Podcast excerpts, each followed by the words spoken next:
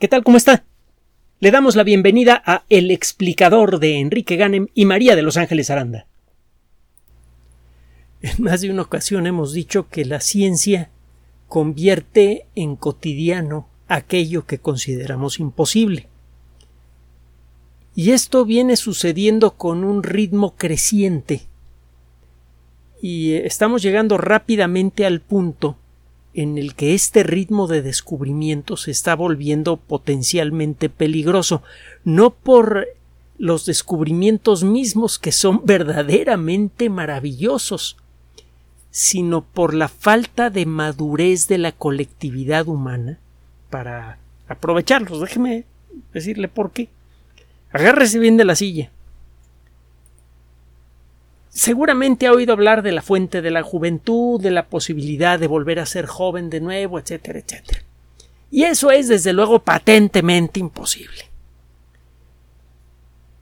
Bueno, lo era.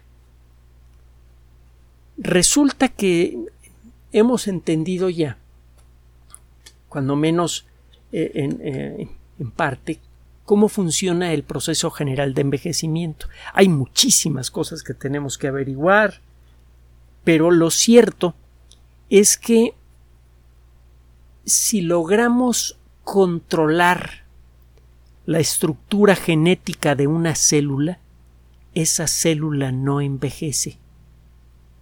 Sabemos desde hace varias décadas que esto sucede de manera accidental. Las células cancerosas no envejecen, son nuestras propias células. Solo que el proceso de control de producción de proteínas y otras cosas más se echa a perder en el caso del cáncer. Esas células, una vez que, que, se echan a andar, se empiezan a reproducir y a reproducir y a reproducir, y mientras tengan alimento suficiente se seguirán reproduciendo. Es el caso de las células que fueron tomadas de una manera que ahora consideramos indecente de la señora Henrietta Lacks hace ya bastantes décadas. Eh, la, dama murió de cáncer y eh, esas células se han mantenido en cultivo y eh, aún ahora hay células HELA que recuerdan a Henrietta Lacks que vienen directamente de la línea celular de esta mujer si el resto de su cuerpo tuviera esas características y eh, las células que han perdido la capacidad de envejecer no estuvieran enloquecidas, la señora Lax estaría viva ahora con la misma edad que tenía entonces. Un poquito después de la mitad del siglo, del siglo XX. Durante mucho tiempo pensamos que la posibilidad de conseguir que las células humanas normales tuvieran esa capacidad de no envejecer era algo imposible, que de alguna manera el, el que las células humanas se volvieran inmortales estaba automáticamente relacionado con el cáncer. Eso lo creímos por mucho tiempo. A principios de este siglo, empezamos a reconocer varios detalles muy importantes. Tiene mucho tiempo que sabemos que existen más de un centenar de tipos generales de células en nuestro cuerpo. Y de cada una de ellas hay un montón. En, un cuerpo humano típico hay alrededor de 100 millones de millones de células. Obviamente, este número cambia de persona a persona y cambia de momento a momento. Hemos comentado en otras ocasiones que cada segundo nacen millones de células y mueren millones de células en nuestro cuerpo. Cada una de ellas es vastamente compleja, es enloquecedoramente compleja. Bueno, el caso es que cuando el cuerpo pierde la capacidad para regenerar las células, para reemplazar las células que mueren, comienza a mostrar los síntomas del envejecimiento. Y esto a su vez está relacionado con el comportamiento del genoma humano. Eso pues, más o menos lo teníamos claro.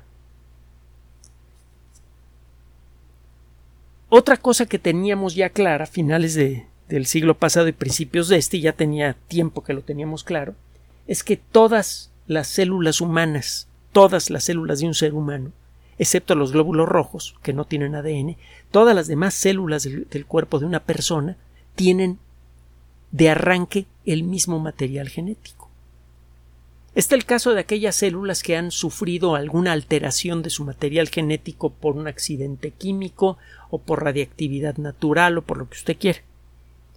Pero en términos generales, todas las células del cuerpo humano tienen exactamente la misma información genética. Entonces, ¿por qué en el, cuerpo de una persona encuentra usted células de la piel, células de páncreas, células del cerebro, etcétera? ¿Qué está pasando aquí? Empezamos a entender a finales del siglo pasado, principios de este, que las células se van especializando no porque aprendan a hacer cosas nuevas, sino porque desaprenden cosas. El material genético, el ácido desoxirribonucleico o ADN para los cuates, es una molécula enorme, larguísima, en donde se encuentra la información necesaria para construir proteínas y se encuentra la información necesaria para regular su producción. la, eh, la, información que sale del ADN puede ser leída de muchas maneras diferentes. En otra ocasión platicaremos de, de esto, pero el caso es que los genes son fragmentos del ADN que tienen la información suficiente para fabricar una proteína. Y las proteínas realizan una o más funciones dentro de una célula. A veces la misma proteína puede tener dos o tres funciones diferentes y cada una de ellas es crucial y cada una de ellas es diferente. De hecho, eh, ahora que entendemos mucho mejor a nivel molecular el funcionamiento del cuerpo humano, encontramos que muchas sustancias fundamentales, proteínas, carbohidratos, etc., tienen varias funciones diferentes. Incluso sustancias ultra especializadas como los eh, los neurotransmisores, que son estas sustancias que brincan de una célula del sistema nervioso a otra para llevar una señal electroquímica. Incluso estas sustancias a veces tienen más funciones dentro del cuerpo, no solamente le sirven al sistema nervioso, también al, sistema digestivo, por ejemplo. El caso es que si usted le pone un candado molecular a un gene, este gene ya no puede ser leído. Normalmente la maquinaria celular va a leer la información de un gene la va a fotocopiar en una molécula de fácil reciclado que se llama ARN mensajero. y ese ARN mensajero va a salir del núcleo celular, llevado por unos robots moleculares, y va a ser entregado a una fábrica de proteínas que se llama retículo endoplásmico, que está alrededor del núcleo, en donde es leído por unos robots moleculares que se llaman ribosomas. Cuando la proteína está completa, comienza a realizar su función. Bueno, si usted le pone un candado molecular a un gene, este gene no puede ser leído por la maquinaria molecular de la célula y por lo tanto no se puede fabricar la proteína que codificaba y por lo tanto esa proteína ya no puede realizar sus funciones, la célula pierde algunas funciones. Hemos averiguado que con el paso del desarrollo de nuestro cuerpo, desde que somos embriones hasta que nos convertimos en una persona incipiente, las células van perdiendo la capacidad de fabricar ciertas proteínas y cada grupo de células pierde distintas capacidades. En algunas células quedan bloqueados ciertos genes, en algunos tipos celulares, en otros tipos celulares los genes que están bloqueados son diferentes. Entonces, una célula se vuelve célula de los alveolos pulmonares por los genes que tiene bloqueados. Si usted descubriera la manera de desbloquear los genes que están bloqueados en una célula, podría convertir a esa célula en una célula embrionaria. Sería el equivalente a rejuvenecer a una célula, volverla bebé. Es como tomar a una persona que ya estudió la carrera de ingeniería, hacerla, hacerla bebé, borrarle la memoria y darle la oportunidad de estudiar ahora piloto aviador o lo que usted quiera. Ese proceso durante mucho tiempo fue pura ciencia ficción, la reprogramación celular, el cómo desenvejecer a una célula. Esto comenzó a cambiar a principios del siglo XX, eh, XXI, perdón, como consecuencia de algunos experimentos que sugerían la posibilidad de que las células pudieran rejuvenecer al perder ciertos marcadores, eh, ciertas moléculas que bloquean al ADN en puntos específicos. Sabemos ahora que si usted eh, le agrega un pequeño grupo molecular con carbono e, e hidrógeno que se llama grupo metilo a un rincón del ADN, ese rincón se vuelve ilegible para la maquinaria molecular que sabe fabricar proteínas. Si usted quiere bloquear un gene, tiene que metilar al ADN en ese punto. Es un poco como tener una, biblioteca con varios tomos, cada tomo es un gene que le permite usted fabricar una proteína y algunos tomos les pone usted un candado que desde otro punto de vista es la cosa más bárbara que se puede hacer con un libro, bueno, además de quemarlo, ¿no? el, hacerlo ilegible, pero bueno, es, una metáfora. si hubiera alguna manera de desmetilar ADN, entonces la célula volvería a ser célula bebé. Y eh, aparentemente, cuando menos esa es la, la sensación que se tenía en aquella época, si usted lograra tomar células de una persona, desmetilarlas y de alguna manera que en aquella época se consideraba mágica reprogramar esas células para que se convirtieran en células de la piel, por ejemplo, y las pudiera implantar en el cuerpo humano, esa persona tendría de pronto piel joven. Era una forma muy vaga de pensar. Nadie sabía cómo hacer ninguna de esas cosas. Esto dio un vuelco completamente inesperado en el 2007. Bueno, fue antes del 2007 realmente, pero el, trabajo así sacudidor sí que apareció en el 2007. Eh, Shinya Yamanaka, un investigador que por cierto sigue joven y vigente, casi, casi hasta parece que hubiera utilizado la tecnología en él mismo, eh, ganador del Premio Nobel de Medicina en el 2012, este investigador presentó un trabajo que demuestra la posibilidad de desmetilar genes y convertir a células en células embrionarias. Bueno, esta primera etapa del trabajo no llamó la atención de mucha gente porque ya otras personas habían conseguido esto. Lo interesante del asunto es que Yamanaka pudo tomar células desprogramadas y reprogramarlas en una dirección diferente.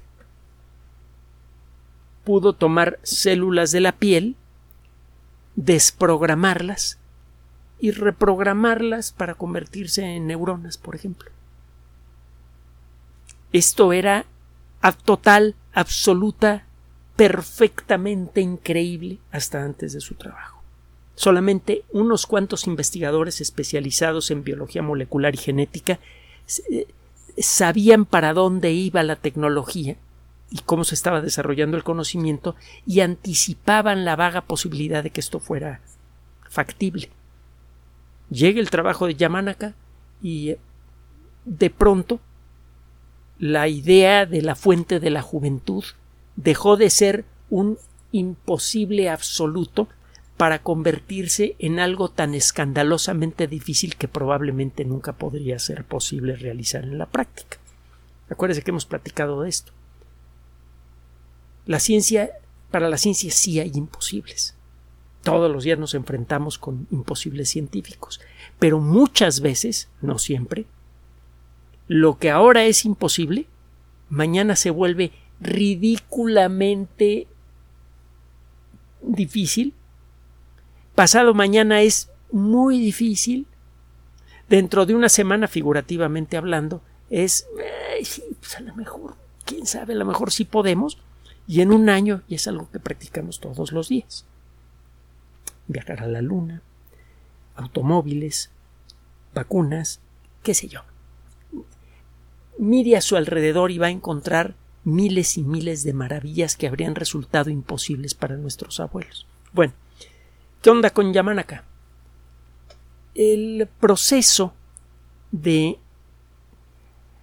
borrado de la memoria de una célula para convertirla en célula madre, en, uh, célula embrionaria, y reprogramarla para convertirla en una célula de la piel, por ejemplo, toma normalmente 50, 50 días y utiliza un cóctel de sustancias. Hay cuatro moléculas en particular que son especialmente importantes que se conocen como factores de Yamanaka. Este proceso funciona. Usted puede tomar células de la cara interna de la mejilla, que son muy abundantes, todos los estamos tirando montones de esas células. Es por eso que para hacer exámenes genéticos, una de las mejores fuentes de células con su ADN completo eh, e intacto que puede usted encontrar es precisamente la cara interna de la mejilla. Por eso, cuando mucha gente se va a hacer un examen genético, se toma un hisopo y se le frota contra la cara interna de la mejilla. Bueno, usted puede tomar células de la cara interna de la mejilla y en principio reprogramarlas para convertirlas en células del hígado. Ya se ha hecho, no una vez. Lo que podría seguir antes era ridículo y absurdo y ahora ya es una posibilidad, aunque todavía no es una posibilidad práctica, es la de reconstruirle un hígado a una persona que se está muriendo porque su hígado se está muriendo, a partir de las células de su mejilla. Y cada vez estamos más cerca de conseguirlo. ¿eh? Ahorita es escandalosamente difícil, casi al punto de ser imposible. Pregúnteme mañana. Bueno, este proceso mm, al principio era un tanto irregular, a veces algunas células se volvían cancerosas, etcétera, etcétera, pero ha ido mejorando en estos años. Era claro que el primer trabajo de Yamanaka no, no pretendía ser práctico, era simplemente una demostración de que se pueden desprogramar y reprogramar células humanas. Lo que seguía, lo que tenía que seguir, es cómo encontrar la manera de hacerlo con seguridad, que es algo que hemos ido averiguando en estos años. Pero bueno, la nota de hoy que es verdaderamente conmovedora, aparece, es consecuencia de un trabajo publicado en la revista eLife, algo así como Vida Electrónica, Electronic Life, E-L-I-F-E. -E. El trabajo es de acceso público, eh, involucra a investigadores de, eh, con nombres muy diferentes. Tiene usted a Dijet Gill, Fátima Santos, Christopher Todd, Irene Hernando Herráez, eh, Wolf Reich. La ciencia es un asunto humano y es, un asunto internacional, ¿no? No, conoce fronteras. Este grupo de investigadores del Instituto Babraham presentan este trabajo en el que ofrecen por un lado un avance importante al proceso de Yamanaka. El proceso de Yamanaka toma 50 días, le decía yo. El nuevo método se llama reprogramación por maduración de transición de fase. Sería la traducción al español. Maturation Phase Transient Reprogramming. En esta, en esta variante, las células son expuestas a los factores de Yamanaka solamente por 13 días. Al final de estos 13 días, las células han perdido todos aquellos cambios que se venían dando por la edad. En pocas palabras, las células vuelven a ser niñas. Estas células han perdido una buena parte de su identidad original, pero no toda. Si usted toma células de la piel de una persona de 60 años la somete a esta nueva técnica durante 13 días y las células se vuelven células precursoras de células de piel. Aplicando la técnica completa de Yamanaka, usted toma una célula de la piel y la vuelve una célula bebé que se puede convertir en lo que usted quiere. Si sabe cómo reprogramarle, ya sabemos cómo reprogramar. Bueno, con esta nueva variante, en solo 13 días usted rejuvenece a las células de la piel. Y estas células parcialmente reprogramadas fueron cultivadas en laboratorio y fueron seguidas de cerca por estos investigadores. Entre otras cosas, se estudió cómo estas células se pegaban unas con otras para formar tejido. Estas células saben fabricar piel. Pues bueno, se, le, se les uh, este, somete este proceso y estas células empiezan a fabricar piel. Se ve si la piel que fabrican estas células es, eh, es una piel sana, de aspecto razonablemente decente. Y la respuesta es sí, se ve como piel humana. Se analiza la producción de ciertas proteínas cruciales para las células de la piel, como el colágeno. Y se encuentra que la capacidad de producción de colágeno de buena calidad de estas células es igual a la de la piel de una persona hasta 30 años más joven que la persona que dio sus células para el estudio. ¿Escuchó usted lo que acabo de decir? Pero eso no es todo. Estas células precursoras se llaman fibroblastos. Los fibroblastos son células que producen colágeno, que es una proteína crucial para todas las estructuras de nuestro cuerpo, desde estructuras microscópicas hasta cosas como los huesos, tendones, ligamentos. Es precisamente el colágeno el que le da en buena medida su resistencia a los huesos, además de las moléculas de carbonato y otras cosas que hay por ahí. los tendones deben en muy buena medida su resistencia al colágeno. Lo mismo pasa con la piel misma. El, el, aspecto juvenil de la piel se debe en buena medida al colágeno. Debe usted saber que la piel está hecha de células muertas. Solo que si esas células muertas fueron producidas por células envejecidas, la calidad del colágeno es mala y eso contribuye al aspecto de una piel envejecida. Estos fibroblastos rejuvenecidos producen más proteína de colágeno, mucha más y de mejor calidad, que las mismas que un grupo de células extraídas de la misma piel, de la misma persona, pero que no fueron rejuvenecidas. Entonces, de arranque, estas células están actuando igual que las células de la persona que las donó, pero como si tuvieran 30 años menos. El sistema inmune las reconoce como propias, no las ataca. Esto es un punto muy importante. De nada serviría rejuvenecer células si a la hora de ponerlas el sistema inmune se les ve encima. No pasa. Estos fibroblastos, al igual que pasa cuando somos jóvenes, caminan y se meten en áreas que necesitan reparación. Cuando usted se corta la piel, los fibroblastos, entre otros, entre otros tipos celulares, van ocupando el, espacio correspondiente para rellenar la herida y son más efectivos los fibroblastos cuando somos jóvenes que cuando somos adultos mayores.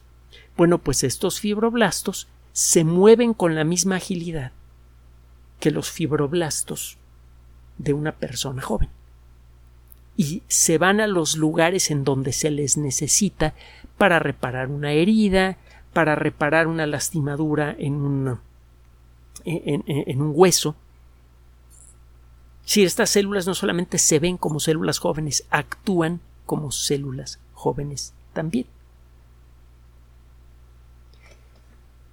Esto de arranque es de una gran noticia para los médicos que necesitan utilizar trasplantes de tejido para curar quemaduras o para curar eh, eh, otro tipo de cirugías graves, por ejemplo, en algunos casos de cirugía en donde se quitan cicatrices grandes, por ejemplo. Pero esto también podría ser de gran interés para el tratamiento de enfermedades en donde los huesos y las articulaciones los cartílagos, por ejemplo, están degradados por el paso de los años. Los fibroblastos también son responsables por ayudar a crear cartílago. Entonces esto podría servir para el tratamiento de muchas condiciones de la tercera edad, en donde el movimiento está limitado porque se ha desgastado el cartílago. Y si esto se consigue finalmente, ya para no meternos en más detalles, si esto se consigue con fibroblastos, se podría conseguir de la misma manera, quizá, no hay motivos para creer lo contrario, con células del sistema nervioso, con células del sistema inmune, bla, bla, bla, bla, bla. Ay, mamá. Le decía al principio de esta cápsula que el desarrollo de la ciencia y de la tecnología resultante está siempre eh, acelerando y que ya ha llegado al punto de ser peligrosa para nosotros, no por sí misma. Esa tecnología es fabulosa, maravillosa y positiva, pero ciertamente a la colectividad humana le falta mucho de madurez para poder aprovechar estos conocimientos de manera decente. Tenemos tecnología capaz de conquistar al sistema solar, pero nuestras sociedades son en algunos casos peores que las de los cavernícolas en términos de decencia. Vivimos en sociedades que son mayormente discriminatorias. La lista de elementos que usamos para discriminar entre nosotros es cada vez mayor por economía, por el aspecto de la piel, por la forma en la que habla una persona, por la escuela a la que fue, etcétera, etcétera, etcétera. Y lo curioso del asunto es que las clases más privilegiadas generalmente son las menos capaces de satisfacer sus propias necesidades. Estamos creando eh, sociedades verdaderamente inestables en donde las personas que tienen más poder son las que menos capacidades tienen para producir. Y es algo paradójico. El, productor debería mm, recibir algún beneficio de su, de, su, trabajo y muchas veces lo único que consigue es vivir en la pobreza. Y eso pasa con personas y pasa con países. En Arthur C. Clarke al final de su vida llegó a escribir algunas novelas en colaboración con con otras personas, en particular con Gregory Benford. Las novelas que llegó a escribir no son muy de mi gusto, pero en la última novela de la serie Encuentro con Rama, Rama 3, el jardín de Rama, algo habla de esto, precisamente. La tecnología se ha desarrollado muy rápido y en la actualidad poner nuevo conocimiento tecnológico se asemeja un poco al poner un arma de rayos láser de alto poder en manos de un niño. No falta mucho para que la tecnología permita detener o hacer mucho, pero mucho más lento el proceso de envejecimiento. Es algo que se antoja natural. Es apenas cuando comenzamos a madurar, a convertirnos en personas es apenas cuando llegamos a la etapa en la que realmente nos empezamos a gustar un poco a nosotros mismos porque ya, ya empezamos a reconocer rasgos de decencia en nuestra condición, cuando resulta que ya vamos de salida. Esto no se antoja normal. Tanto estudio, tanto trabajo, tanto experimentar para al final de cuentas que se pierda todo, como que no. De alguna manera nuestra propia conciencia y nuestras circunstancias está generando una presión evolutiva para que desarrollemos una tecnología que extienda en mucho nuestras vidas, que sería, por cierto, crucial para poder hacer una colonización efectiva del resto del universo, que es quizá para dónde vamos, si es que sobrevivimos. El caso es que esta tecnología está llegando muy rápido a nuestras manos cuando tenemos un problema de crecimiento poblacional exagerado, de degradación ambiental exagerada como consecuencia de lo primero, y eso en un entorno social verdaderamente primitivo, injusto y muchas veces brutal. La misma tecnología que en manos de una sociedad estable puede volverse una verdadera bendición, la más grande bendición de todas, el extender la vida humana a 200, 300, 500, 600 años o más, sería perfectamente factible, esa misma tecnología puede convertirse en un motivo más de discriminación que podría quebrar definitivamente al ya muy maltratado tejido social humano. La diferencia, la tecnología ya está, y está por llegar. La diferencia entre usarla bien y usarla mal está en la divulgación, en que la colectividad sepa que existe esta tecnología y sepa cuáles son las limitaciones y sobre todo las consecuencias de, de usarla, sin restricciones. Madurar en buena medida significa aprender a calcular las consecuencias de nuestros actos. Es algo que tenemos que aprender a empujones o por las buenas todos los seres humanos. La colectividad humana ciertamente todavía no madura. Esperemos que el conocimiento de estas tecnologías le ayuden a la colectividad a contemplar mejor el poder que tiene en las manos para que éste pueda ser utilizado en favor de todos.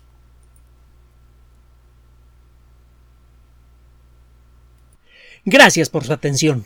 Además de nuestro sitio electrónico www.alexplicador.net, por sugerencia suya tenemos abierto un espacio en Patreon, el explicador Enrique Ganem, y en PayPal, el explicador patrocinio por los que gracias a su apoyo sostenemos este espacio.